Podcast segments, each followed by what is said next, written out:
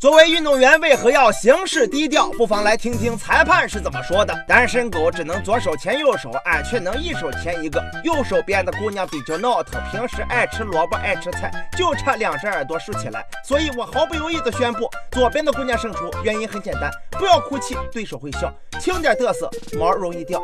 门将会武术，是谁也挡不住啊！看哥们这手速，任凭你是脚法精湛，我也能刀枪不入。哎呀，这球是怎么进去的？打脸了！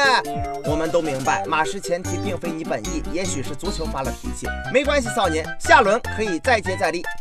终于轮到我出场了，看好了各位，小手一抖，三分到手，然后转身扭一扭。但是沃克先生，你好像扭早了，刚刚那个是篮板球啊，哪里是三分到手，明明是高开低走啊！嘿嘿嘿嘿嘿嘿，拜托节目组这段掐了别播啊！现在有请下一位倒霉蛋出场，这就是因为在终点前喊了一声“我场已崩”，没想到就是真的崩了，拿下亚军就知足吧，一般你场出现，基本上就和前三无缘了。都怪前面的下喊崩，结果我就被人崩了，凭空飞来个浪荡，让我从第一直接掉到了第二后面。后来人们都管我叫吊儿郎当。看看下面这位吧，先输不叫输，后输才被猪。哎，你说谁是猪？哎，猴哥你慢点啊！哎，等等我呀。像我这样天生丽质的女子，从来不缺乏追求者。你看后面排的这堆人，但又有个别不自量力的对我穷追不舍。我说这位大姐，你女的为啥也这么来劲呀？废话，那群人中有我的老公。从小人们就说我是个小天才，是可以拯救球队的关键人物。比如说这次比赛还剩两秒钟时间，落后对方两分，对于我来说，逆转就是头两次罚篮的事儿。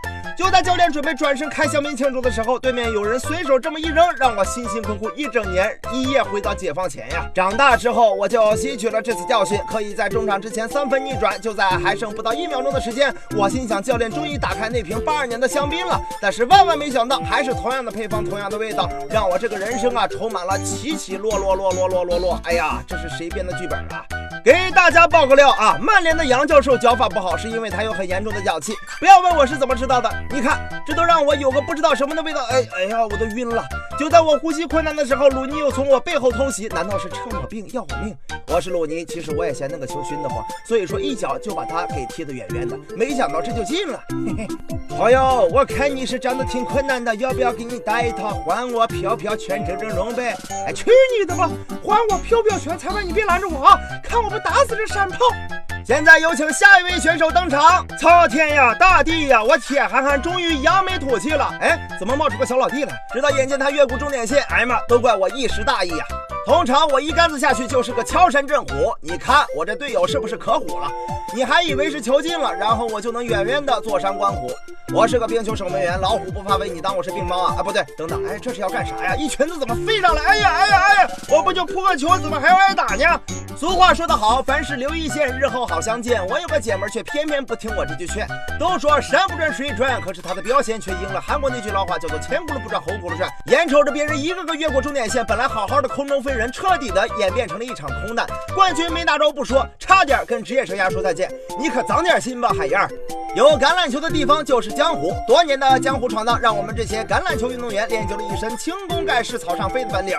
但是速度太快也不是什么好事，毕竟太容易飘，飘起来的后果就是双脚离地了，达阵就关闭了，皮球在你手上也待不下去了，双方又要交换阵地了。当时我离冠军只有一步之遥，哎妈，崴脚了。这就是人们说的一失足成千古恨。我说这位失足青年，那冠军我就不客气了，谢谢啊。不到最后一刻，千万不要嘚瑟。下面由我分享一下我的经历。作为象牙山第一射手，几十年来这是箭无虚发，进球就和玩似的。但是这一次我失算了，那什么亲家，你高兴早了。哎，我这衣服都脱了，你就给我说这个，合着我这这是白高兴一场呗？还吃一张黄牌呗？